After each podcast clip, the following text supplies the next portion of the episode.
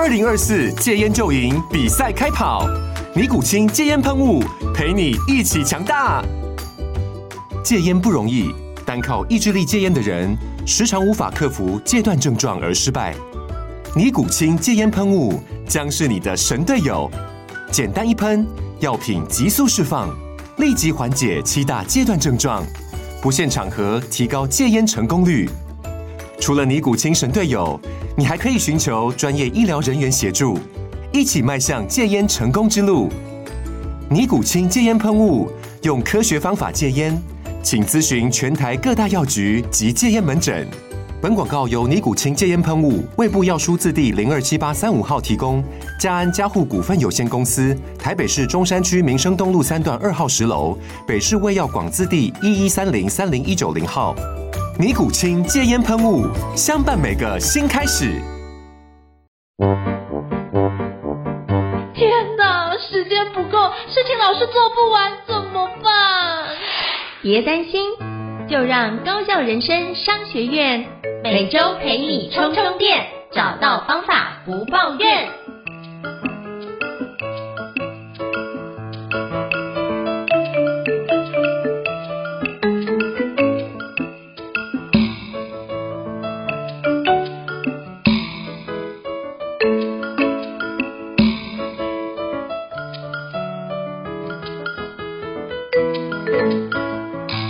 大家好，欢迎大家来到高效人生商学院好课推荐哦。我不知道过去各位在职场里面有没有遇过教练呢？那我过去在职场里面也有教练，然后发觉教练给我帮助不只是什么跟我分享，就是我的哪个地方可以改进的更好，更重要的是什么？当我就算离开之后，我可以跟他保持一个良师益友的一个角度哦。我到现在还是由我的教练来多跟他请益，也帮助我的人生可以走得更顺遂啊。那今天我想跟各位分享一个课程，那叫做教练式提问。激发团队潜力的领导技巧。那我觉得这有非常多，世界有非常多套的一个领导技巧。那我今天想要跟各位分享这堂课，为什么呢？因为这堂课是有非常敬仰的一个前辈，就是台积电前学习发展处处长西永明老师所主讲的一个课程。那我自己也全部都拜读过，真的觉得哇，老师讲的真的非常的精辟到位哦。所以今天非常荣幸能够邀请到西永明老师莅临高效人生商学院来跟我们分享一下教练式提问。激发团队潜力的领导技巧。那我们欢迎西永明老师。Hello，老师你好。Hello，大家好，大家好。是非常感谢老师莅临哦。那是不是可以简单邀请，就是西永明老师简单做一下自我介绍，让听众可以多认识老师呢？好的，好，呃，我是西永明啊，这个西是大溪的溪，去掉三点水。我每次打电话订餐厅的时候要费点功夫啊。大溪的溪去掉三点水，所以我姓西，叫西永明。那简单的讲，我有三十三年 HR 的工作经验，我做 HR 做了三十三年，嗯，那其中有三分之二以上的时间都在学习发展这个领域。好，那我服务过四家公司，分别是台湾飞利浦、哈佛企业管理顾问公司，还有远传电信以及台积电。那在这四家公司里面呢，我都做 HR，那呃，我最长的工作，做了最久的工作是在台积电，啊，前后十五年，那主要是负责学习发展啊。那我现在人住在新竹，那我现在同时也拥有这个 WIAL 的行动学习教练的认证。那我二零二零年从台积电办理退休，那退休之后呢，有一点时间，我开始去整理自己啊，想整理的一些心得，然后。这也是为什么会就就出现了这堂课。那我目前是就是偶偶尔啊会到企业内部去讲授课程，或者是带领行动学习的讨论。那我同一个时间也在台师大兼课啊，在台台师大国际人力资源发展研究所啊，同时在那边兼课。那这就是我西永明，很高兴啊跟大家有这个机会认识，谢谢。嗯，谢谢，就是西老师跟我们做这么精辟的介绍。那是不是可以邀请就是西老师跟我们分享一下，当初会规划这堂教练式提问，激发团队潜力的领导技巧，是有什么样的一个契机呢？是不是可以邀请老师跟我们分享一下背后的小故事？呀呀呀，其实呃，这个契机应该是说，我因为在二零一二年的时候开始学习行动学习。那行动学习，我学习的是这个 WIL 行动学习。那在行动学习这个方法论里面，很强调提问，所以在二零一二年的时候，我开始接触到提问这件事情，更刻意的、有意识的去注意到提问的这件事情，它的力量。然后再搭配上我自己在做学习发展，这么多年来，其实在做领导者的发展或者管理能力的发展，啊，其中这个团队的潜力或者组织能力的的这个开发，一直都是我关心的课题。所以我就开始那个时候，大概在二零一二，大概到一四年左右，我就开始思考说，哎，他这个提问跟领导力的发展，跟一个领导者管理能力的发展，团队潜力的发展，这能不能结合在一起？我想把它结合在一起，而这个结合的一个关键点就是主管要善于发问，嗯，然后事实上在企业里面，很多主管都会问问题，但是他们他们的问的问题有的时候叫做质问，啊，我不敢讲拷问了，他们是质问，那所以看起来提问主管大部分都会觉得会，可是我总觉得好像跟我所了解的、所想象的提问有一点不一样。嗯，所以我那时候也花一点时间去在市面上，在网络上找一些提问这相关相相关的学习资源。后来发现到比较少把提问放在职场的环境下的这一方面的学习资源。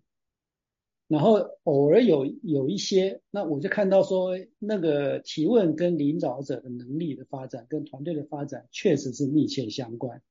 所以我退休之后就开始整理自己的经验。再加上很多前辈在提问方面的这个研究，所以就开始引起我一个想法，我既然有这个准备，有这样子的想法，把这个结合，所以我就以以开发一个课程为目标，来反过来来督促自己，去把这些这么样，其实确实有很多的 know how，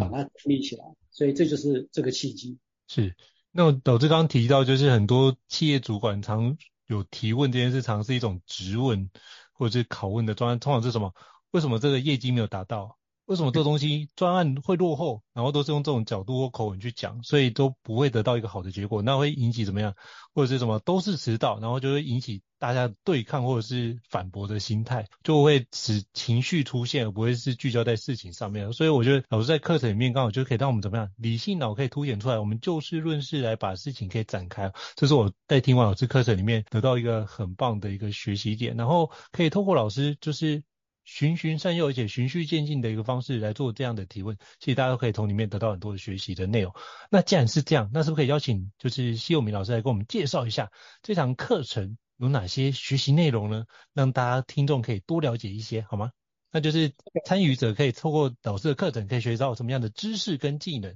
就期待老师跟我们介绍一下。好，简单的讲哦，这堂课里面有它有三大支柱，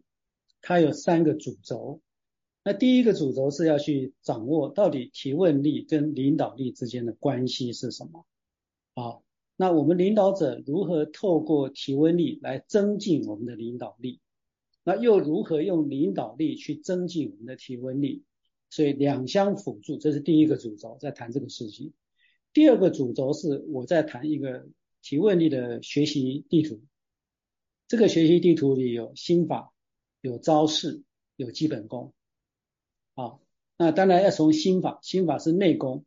然后我们有些招式，这可以套招的，可是还有一些是最最基本的功，所以应该这样讲，应该是心法、基本功跟招式。招式是这个用，只是就是套套一些招式可以用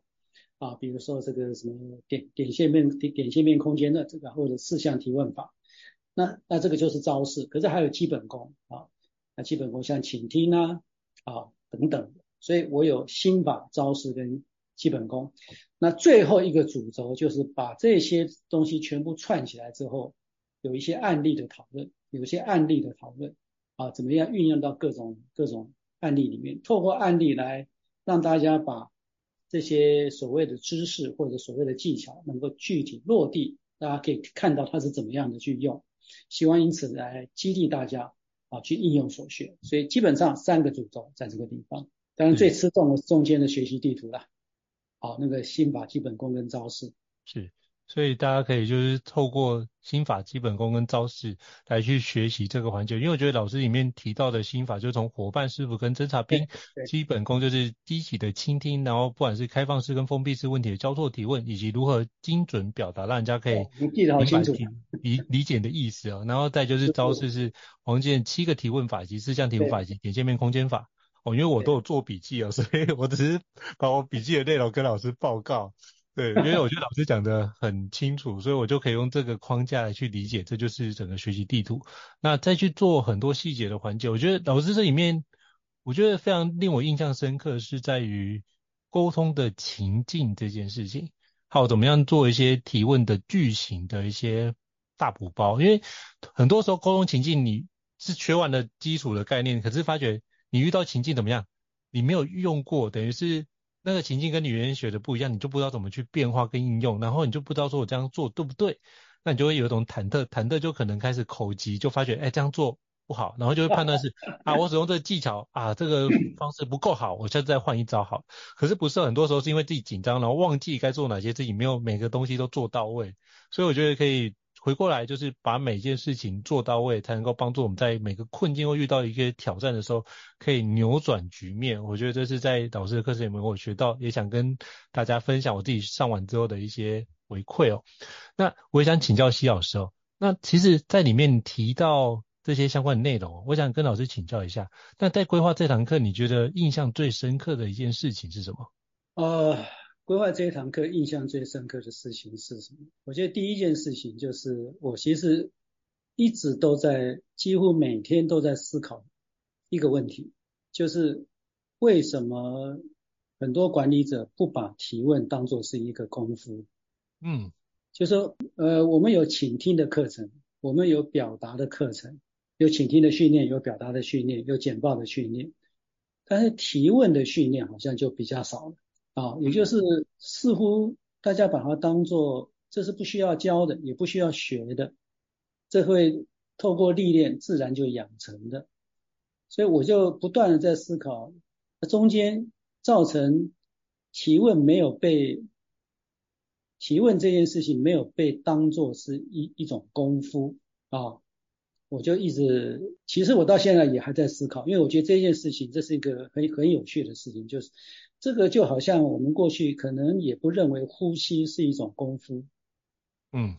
可是事实上我们发现到现在很多人在教怎么呼吸，然后会呼吸跟不会呼吸真的有差别。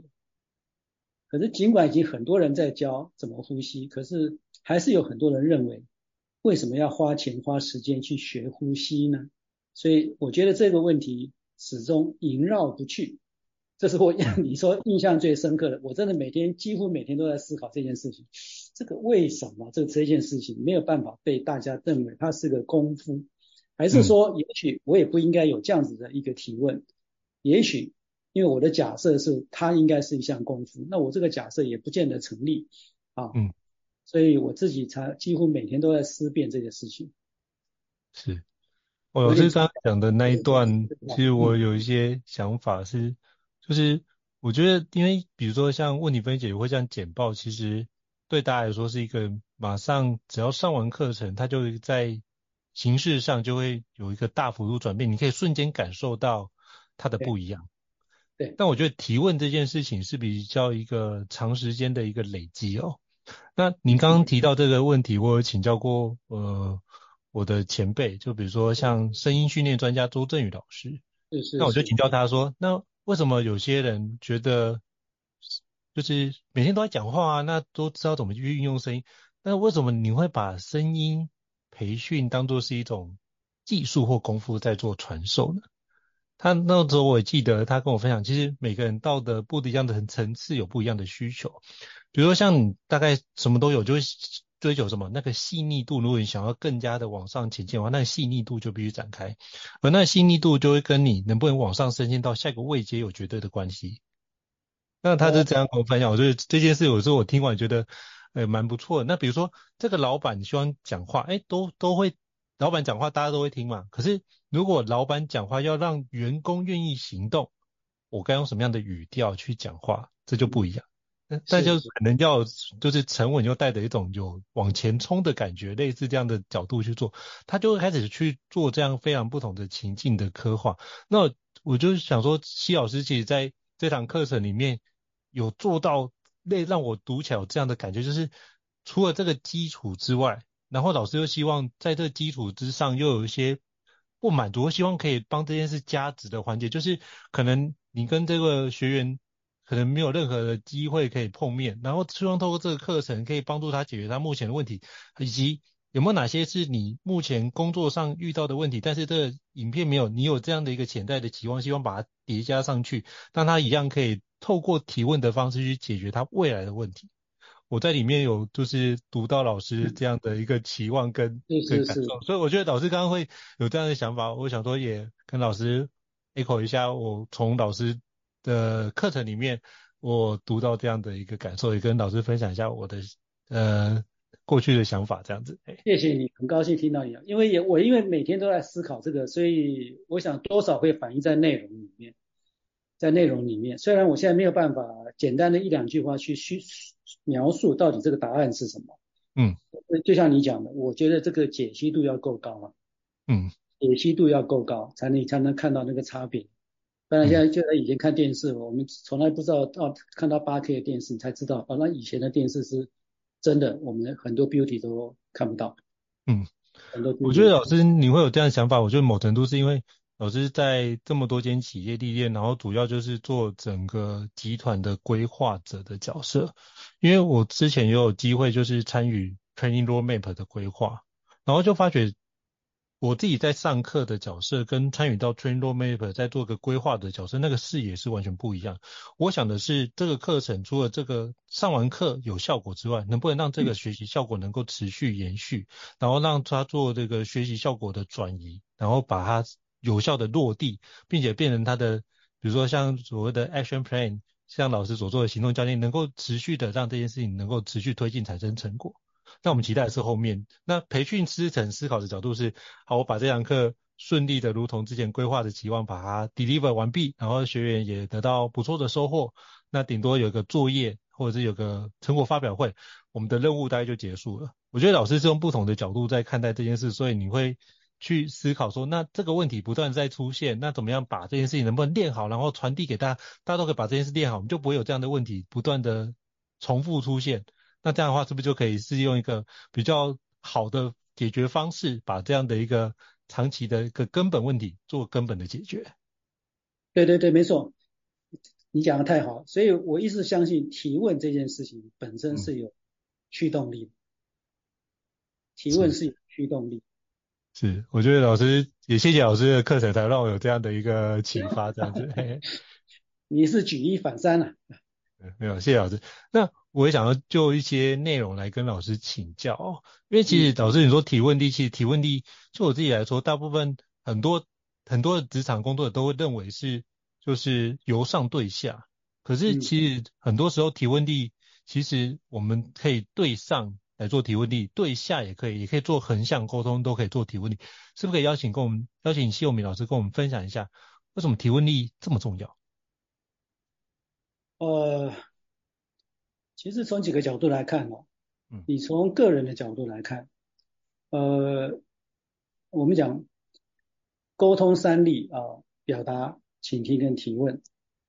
那你我们现在如果要谈表达的话，你一定要有东西，你才能表达；你要有内容，你才能表达。所以呢，呃，这个还不只是表达口才好不好，你要讲话要有内容。所以老实讲，我过去也也好长，因为我做我做学习发展，也好长一段时间，我也有教课，所以我自己一直很努力的去充实我所谓的内容。我希望透过内容来帮助别人，希望透过内容来来证明自己是有价值的。这个是透过表达，当然倾听是平常的互动。所以我想，我们拿表达跟提问来看的话。可是后来到的到了后来，我发觉到真的是学无止境，学海无涯。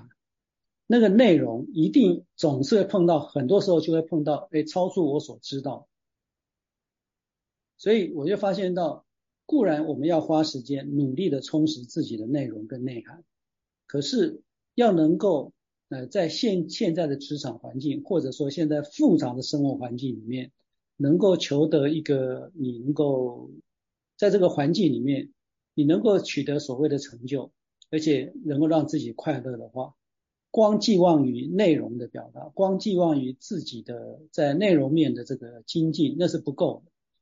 反而我们要透过提问去探索，有太多的未知。我们透过提问，把我们自己。把我们的未知跟他人的已知连接在一起，来拼凑这整个世界，来理解这整个世界。所以我觉得这件事情变得非常的重要。会问的人，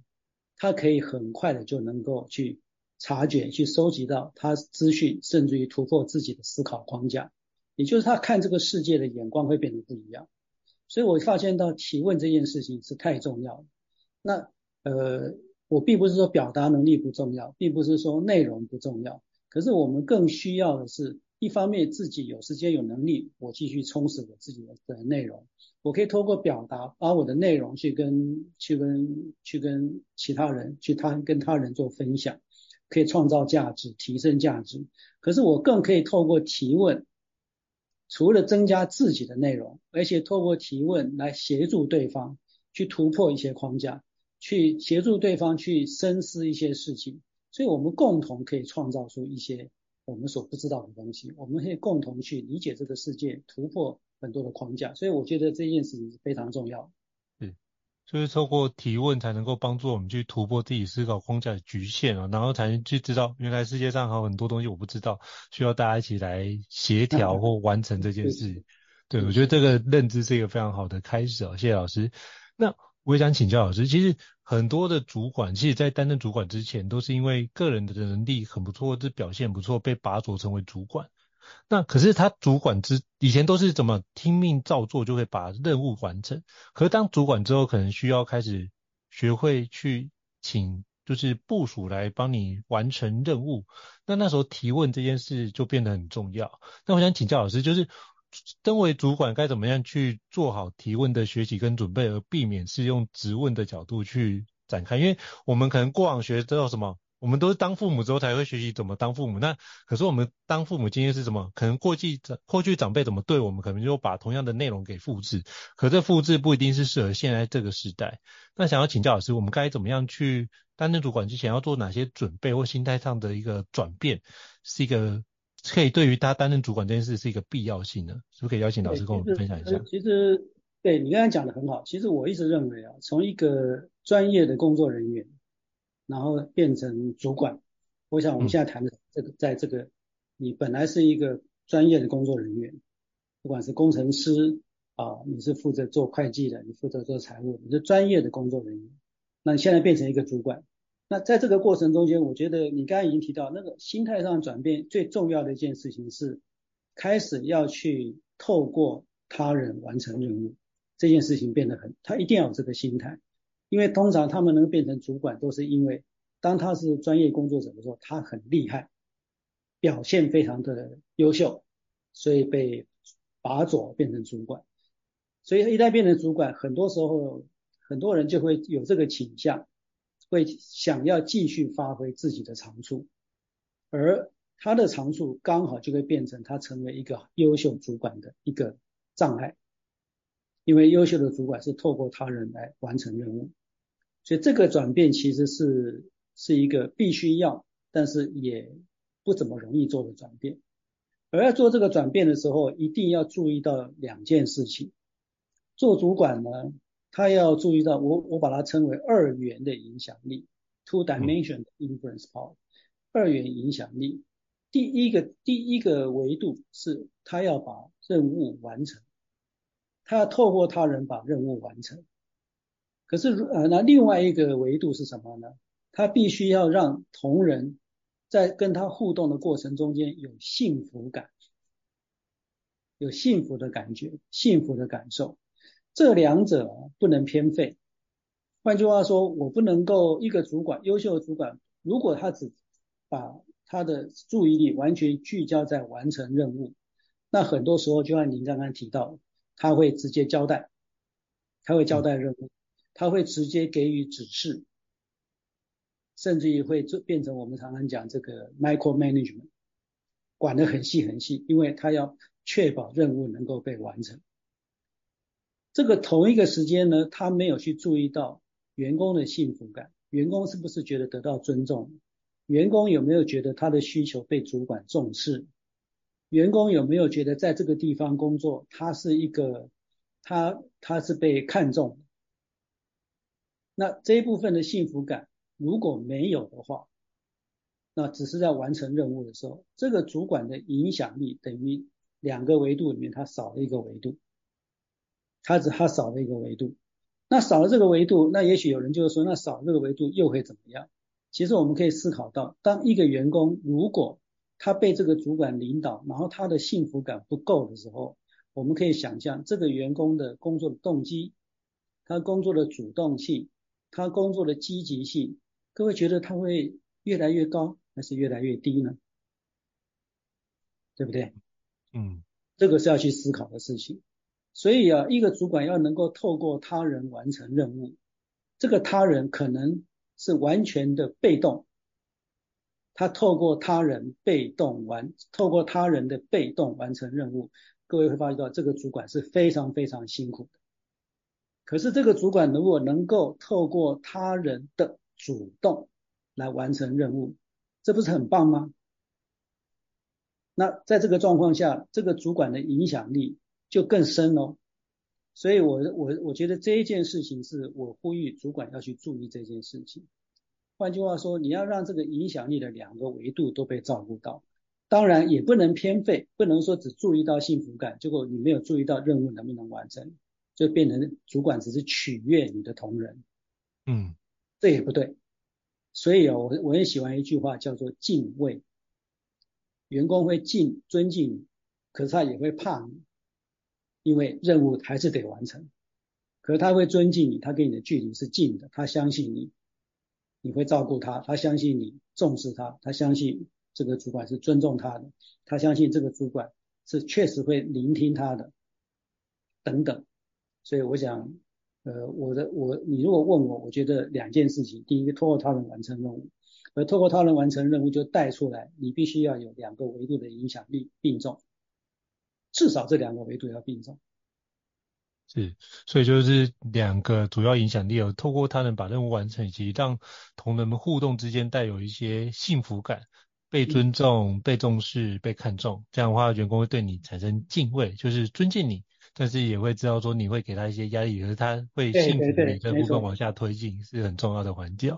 我觉得这个这一段我真的觉得是一个非常经典的内容，所以真的非常推荐各位听众可以把这段多听几次，你就知道说我怎么样去从部署转换变成一个主管的之前，我可以心态做哪些调整。我觉得刚刚谢永明老师给我们做一个非常棒的一个指引，一条明路，就是做主管的二元影响力，把这两件事同时兼顾好，就是一个成为一个好主管的开始啊。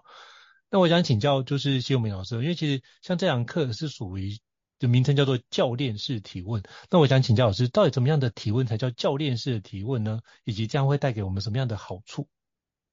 好，这个这个题目啊，叫做教练式提问，而而不是叫教练提问。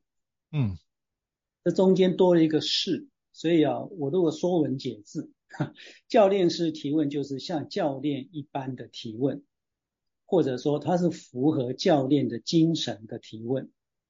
那这怎么讲呢？那这个就跟关键字有个教练有关。我们都听过一对一的教练，听过高管的教练，啊，那那也听过球队的教练。那不管是一对一的教练、高管的教练啊，呃，然后或者球队的教练，其实我们都发现到，这个教练是关心他，他在过程中间他会有关心被他教练的对象，他会尊重，他会在乎。这个被教练者的成长，这个成长就包括突破啊等等的，他也是，而且他会设法用触动的方式，也就是他会让被教练者用他自己的方式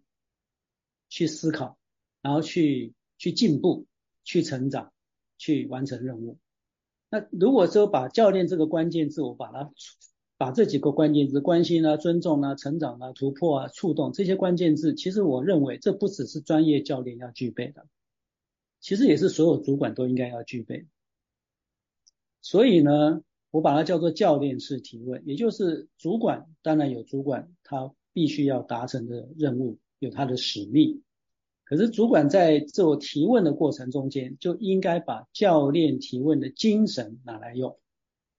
要去要去运用这种精神，运用这种他那几个核心的这几个关键字。所以教练式提问跟教练提问不大一样的地方是，我强调教练式提问，强调是主管要有教练的素养，可是他不见得要像一个专业的教练那么样的精通教练这件事情，教练的技术，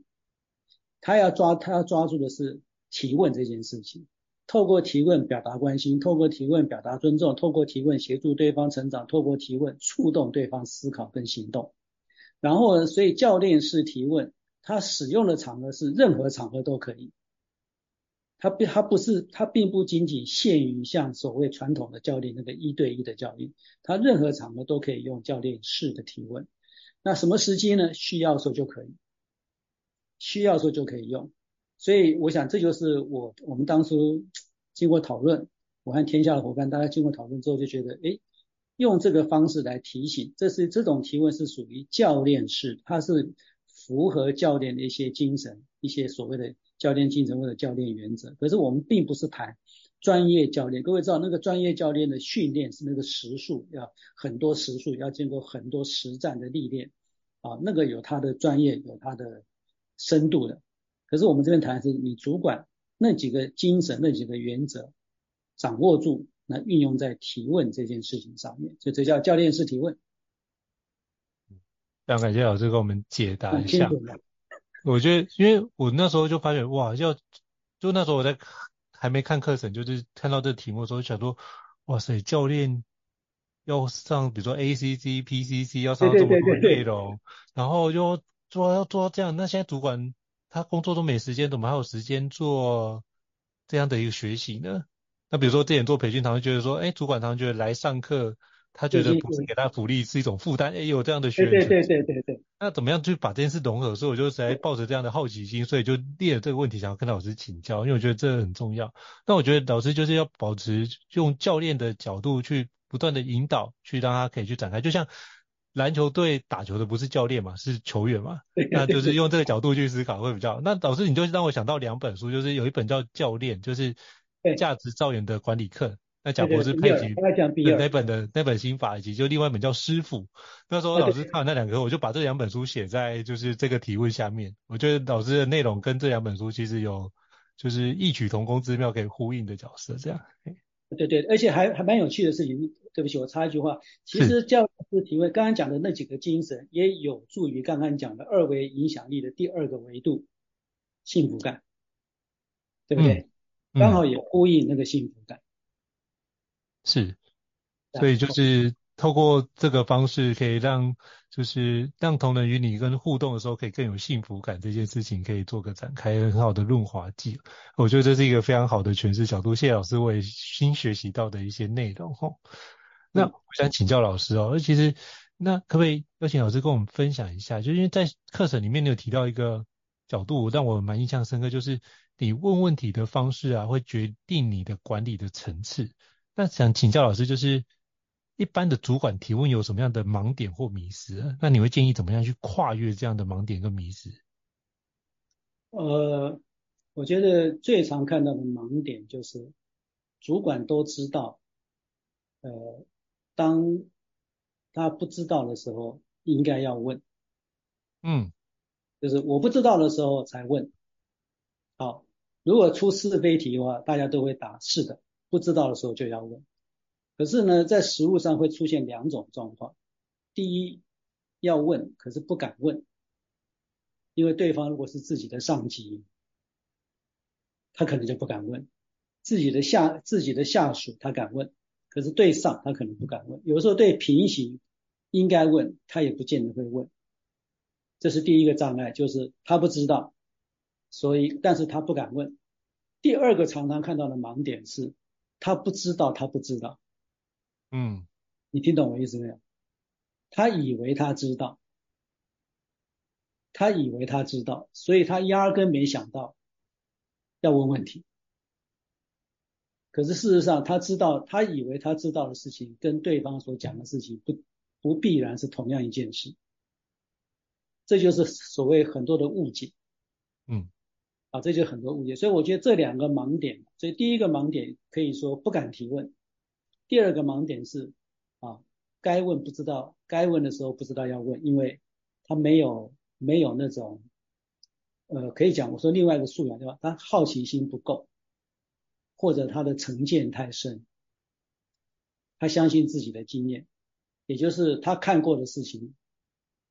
如果是如他觉得他看过的事情啊，看起来像他看过的事情，他就不会再多问，因为他就觉得他大概就，所以我觉得这两个盲点是常常看到，所以这也为什么说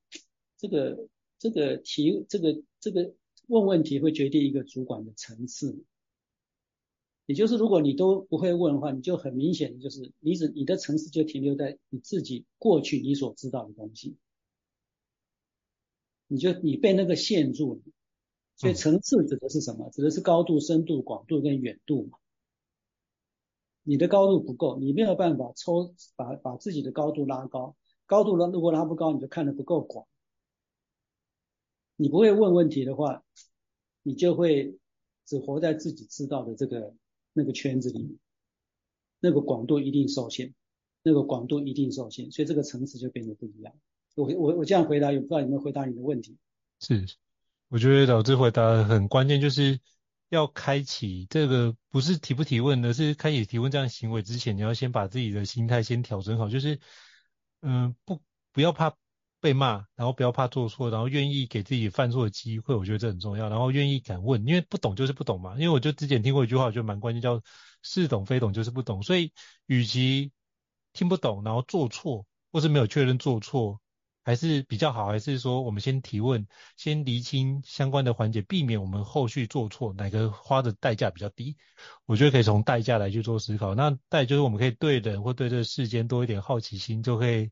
增加一些新的可能性，我觉得这也是很好。就像我那时候就是听到老师的课程，所以我实在太好奇，所以我才会其实请飞迪能不能邀请老师，我真想要真的了解老师到底怎么样去，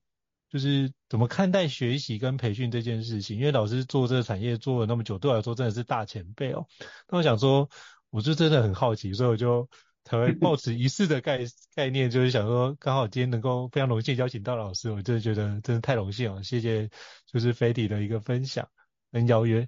那我觉得这个就是可以做展开，我觉得这两个做好之后，再做提问就会比较容易进去。对对对对。那我也想请教老师，其实提问常常是主管他们会很会讲，可是发觉一件事情就是，老师我老师在课程里面一直强调要怎么听，成为一个好的聆听者。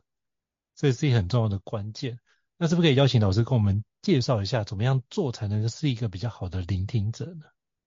哦，OK，这里面其实，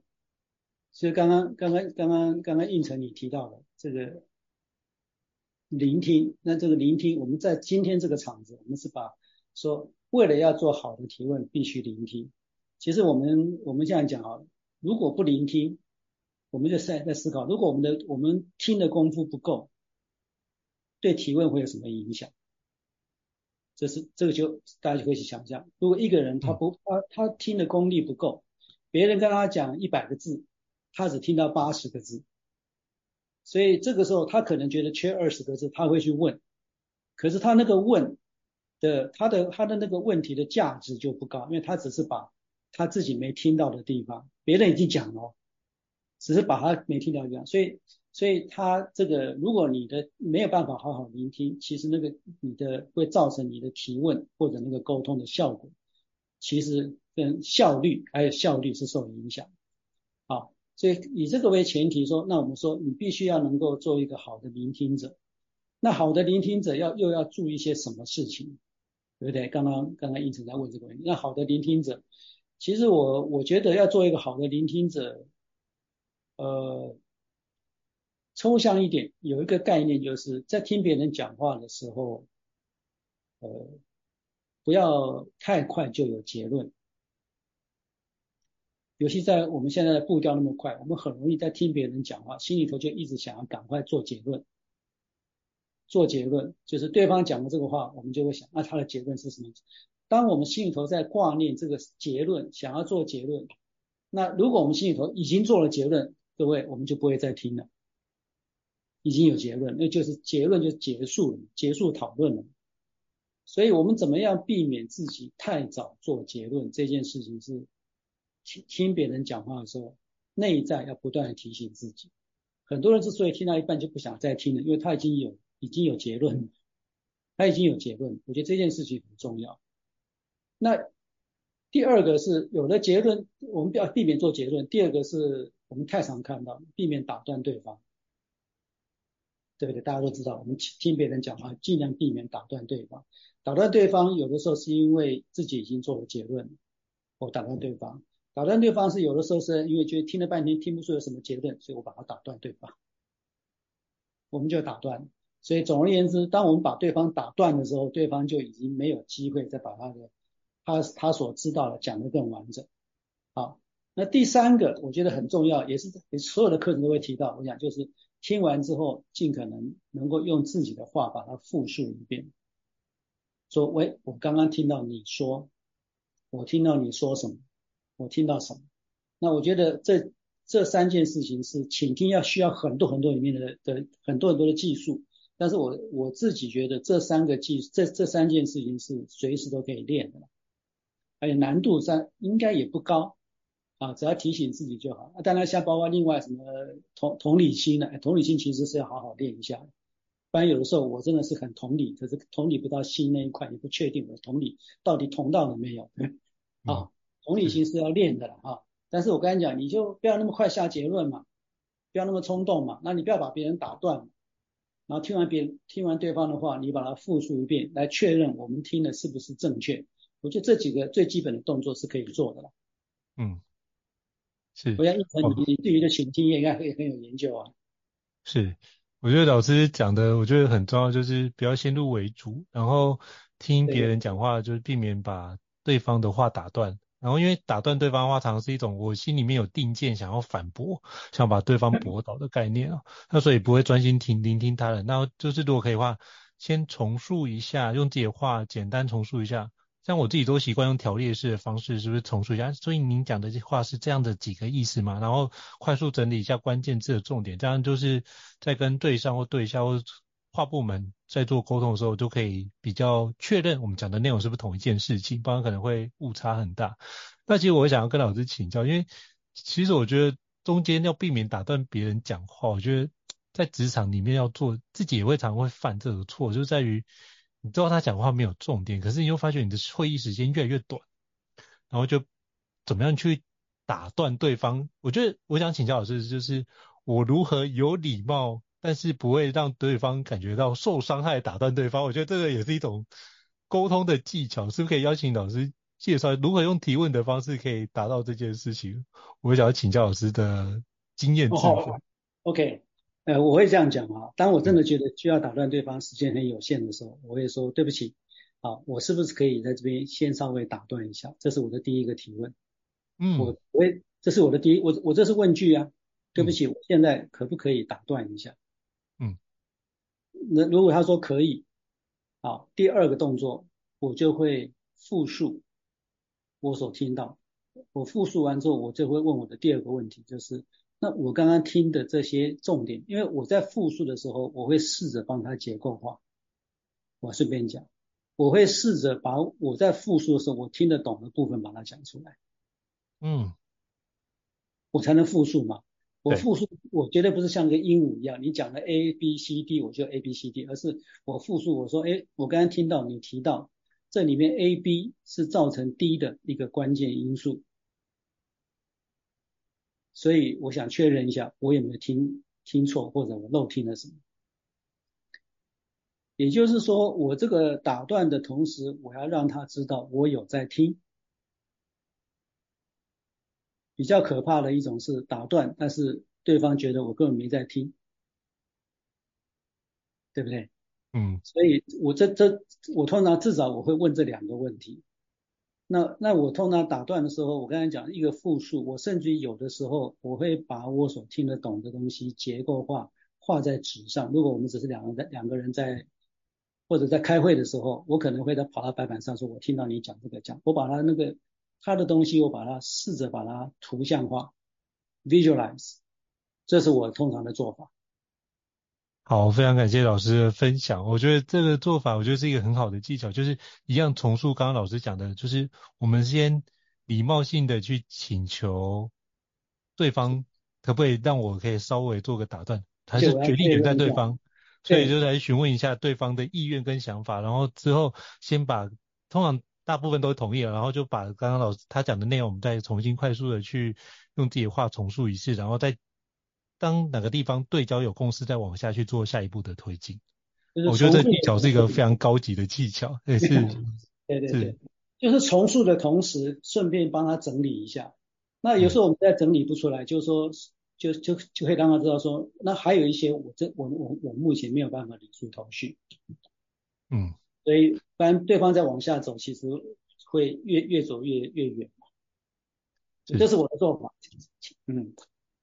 所以老师的做法是非常值得大家参考，因为等于是透过哪个地方，也让我们的伙伴或听众或对方听知道说哪些地方我们了解，哪些地方我们还不了解，我们就会从那个地方当做一个起点往下推进。他也不会讲完之后发觉，哎，你这个东西都不了解，那我刚刚都白讲了，也可以避免这样的情况出现。啊，我觉得这是一个很棒的技巧，谢谢老师。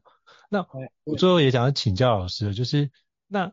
我也听过有一些主管是，比如说。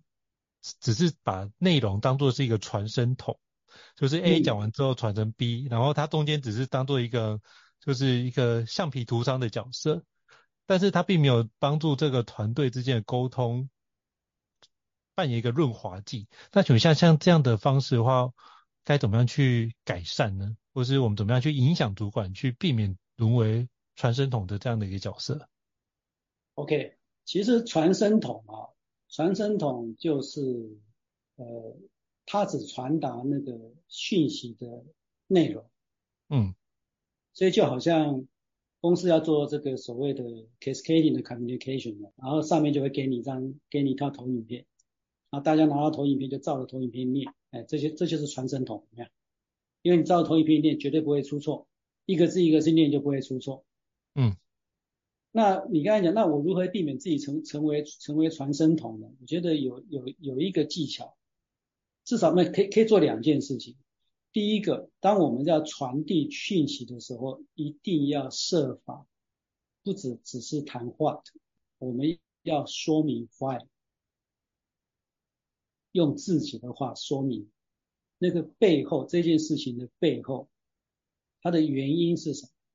为什么要有这个这一件事情？那个坏必须要做一个说明，而且想办法用自己的话来说，也就是话的我可以照着投影片念。你真的不行，你就照着念，免得出错。可是当我要说坏的时候，用自己的话去说明这件事情背后的考量是什么，这个背这件事情背后的缘由是什么。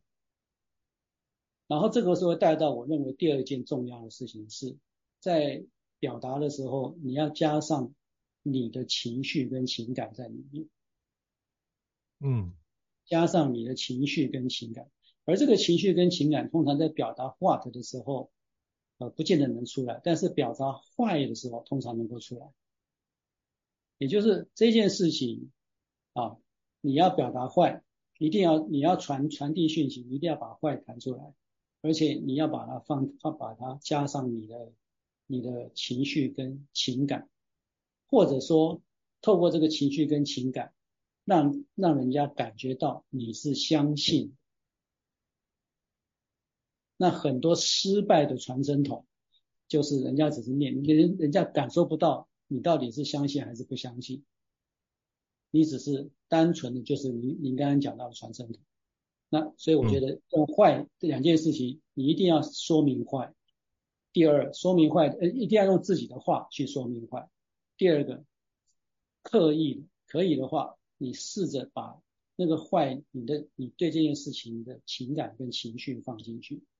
那这个时候，你在这个这个沟通里面就比较有机会可以达到深层沟通对这件事情。是。好，非常感谢就谢永明老师的分享。我觉得就是透过话的可以照，就是照原先的内容，就是稳稳的讲，但是坏的部分用自己的话讲起讲出来，然后加上情绪跟情感，然后去增加自己可以跟对方深度沟通的一个机会。我觉得这是一个很好的诠释，我觉得这